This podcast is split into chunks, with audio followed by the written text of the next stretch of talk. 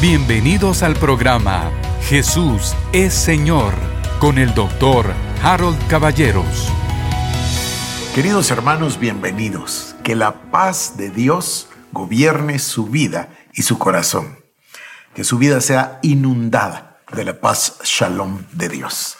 Hoy estamos iniciando un nuevo tema. Fíjese usted que en el discipulado virtual comenzamos a tratar el tema de que nosotros, el concepto de nosotros estamos en Cristo. Pero el día de ayer, en nuestra lección número 31, me parece, tratamos el otro concepto, el otro lado del concepto. Cristo en nosotros, como dice la palabra, la esperanza de gloria.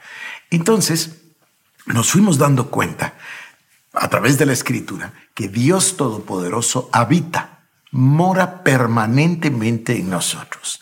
Y tenemos la gracia en esta particular dispensación neotestamentaria o post-neotestamentaria, tenemos nosotros esta bendición inconmensurable de tener, o de ser más bien, perdón, de ser la morada del Espíritu Santo. Y esto me lleva a mí a otro tema que me parece que es verdaderamente importante, y es aprender a ser guiado por el Espíritu Santo.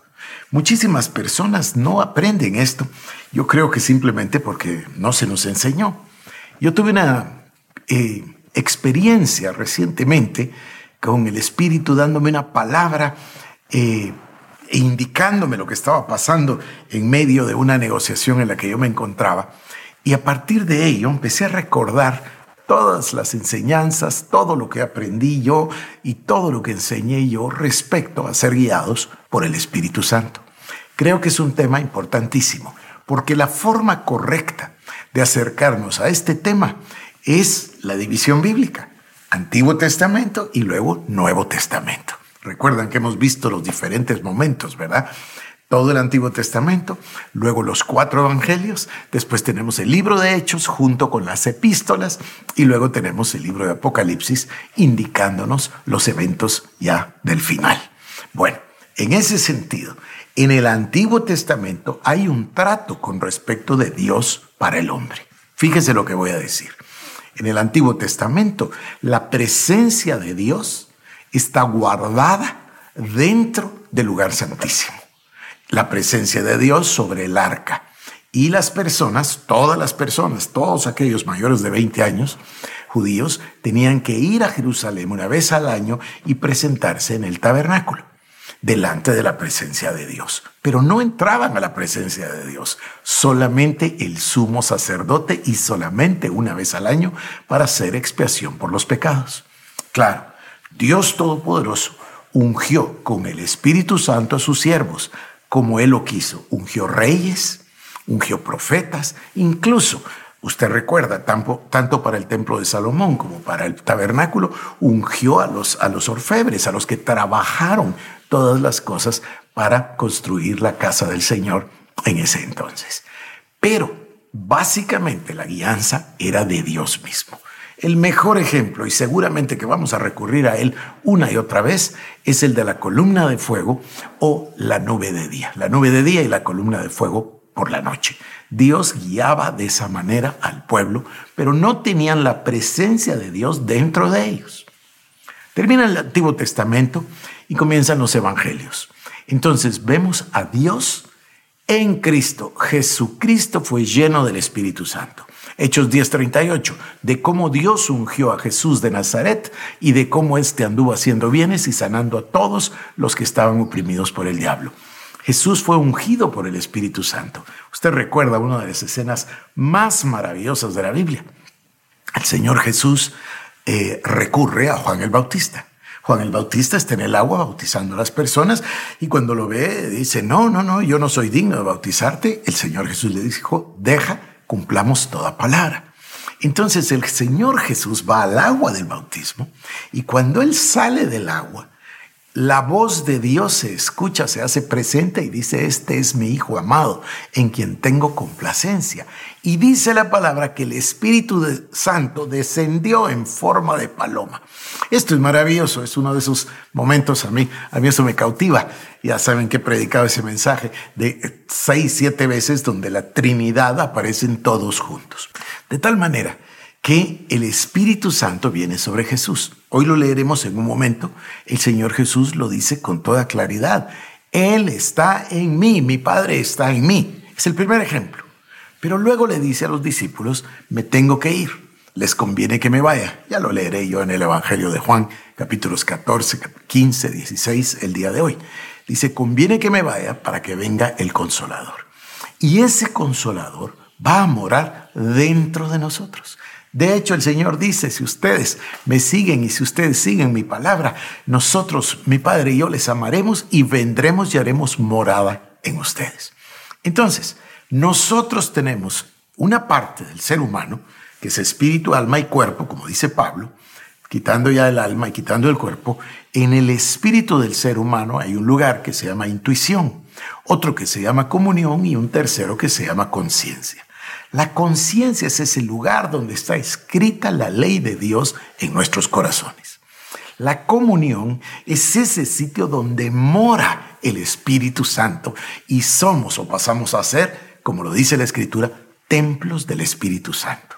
Y luego, intuición es esa comunión, esa comunicación, ese enlace para que nosotros, de el Espíritu Santo que mora en nosotros, en nuestro espíritu podamos recibir la guianza para nuestra vida. Es una buena palabra, intuición, ¿verdad? Comunión también y conciencia. Entonces, el día de hoy yo quiero introducir un tema que me parece que ha estado un poco abandonado, y es el tema de aprender cada uno de nosotros a ser guiados por el Espíritu Santo, a través del Espíritu del hombre, o a, través del Espíritu del ser humano, mejor para hombre y mujer. Aprendemos a, a ser guiados. Fíjese lo que voy a decir, a lo mejor no le va a gustar, pero aquí va. Hoy en día las personas van a buscar a un profeta para que les eh, dirija la vida. Eso no es bíblico, no es escritural. Puede ser que un profeta ungido por el Espíritu Santo dé un mensaje, eso, eso es innegable.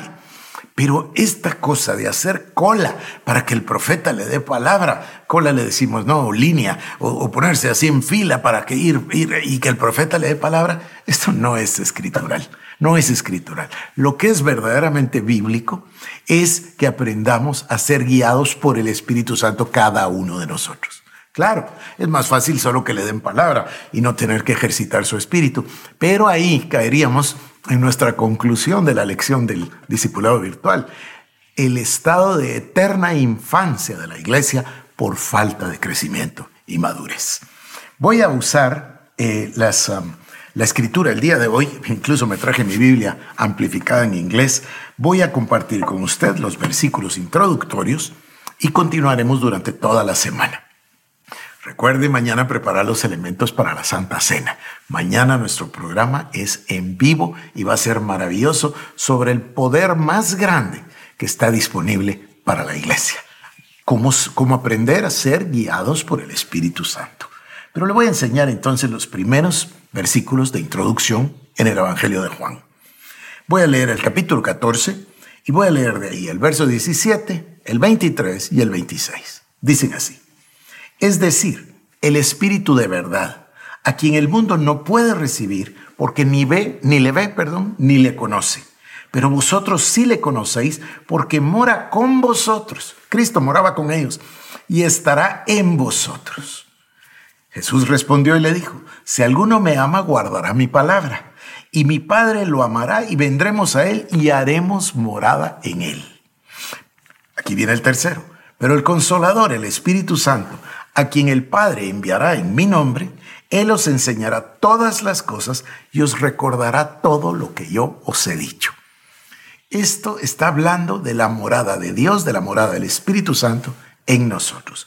No se le olvide, Él habita en nosotros. ¿Qué cambio hace en nuestra mentalidad el saber que 24 horas estamos llenos del Espíritu Santo?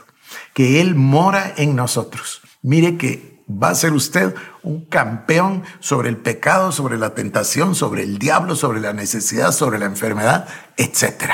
De solo saber que Dios mora en usted, exactamente como moró en Cristo. Por eso el Señor dice, Él mora en mí, yo hago lo que Él me dice, yo hago lo que Él me envía a hacer, y luego pasa y dice, y ustedes harán los mismos milagros y aún mayores, claro, porque es el mismo Dios morando en nosotros por la gracia, siempre lo repito, ¿no? Con tanto respeto, de la obra redentora del Señor Jesucristo. Ahora voy a Juan capítulo 15, verso 26, y dice, cuando venga el consolador, a quien yo enviaré del Padre, es decir, el Espíritu de verdad que procede del Padre, Él dará testimonio de mí. Y Juan 16, voy a leer el 7 y el versículo 13 y 14. Pero yo os digo la verdad, que os conviene que yo me vaya, porque si no me voy, el consolador no vendrá a vosotros. Pero si me voy, os lo enviaré. Pero cuando Él, el Espíritu de verdad, venga, os guiará a toda verdad porque no hablará por su propia cuenta, sino que hablará todo lo que oiga y os hará saber lo que habrá de venir. Él me glorificará porque tomará de lo mío y os lo hará saber. Y ahora sí, vienen los tres o cuatro pasajes que vamos a estar usando. Comenzamos en Proverbios capítulo número 20, versículo número 27. Escuche usted, vamos a dejar que la palabra de Dios hable. Lámpara de Jehová es el espíritu del hombre la cual escudriña lo más profundo del corazón. El espíritu del hombre es una lámpara, la cual escudriña lo más profundo del corazón. Proverbios 20:27. Y ahora vamos a ver Romanos capítulo 8, versículo número 14. Dice así, porque todos los que son guiados por el Espíritu de Dios, los tales son hijos de Dios. Es decir, hay ahí una unión de los dos conceptos. El Hijo de Dios es el que es guiado por el Espíritu Santo. El que es guiado por el Espíritu Santo es Hijo de Dios. Y Romanos 8:16. El Espíritu mismo da testimonio a nuestro Espíritu de que somos hijos de Dios. Y por supuesto tengo otros pasajes como Primera de Pedro 3:4 que quiero tratar con usted. Por eso me traje esta Biblia. No lo haré hoy porque estoy viendo el reloj aquí enfrente de mí, pero lo haré el día lunes. La Biblia le llama el hombre escondido del corazón. Ese es el espíritu del hombre. Es ese testimonio que nos guía. Esto lo complementaremos con Colosenses y el pasaje que dice que dejes que la paz gobierne tu corazón. Hay una paz que es el testimonio del Espíritu Santo. Es una especie de semáforo.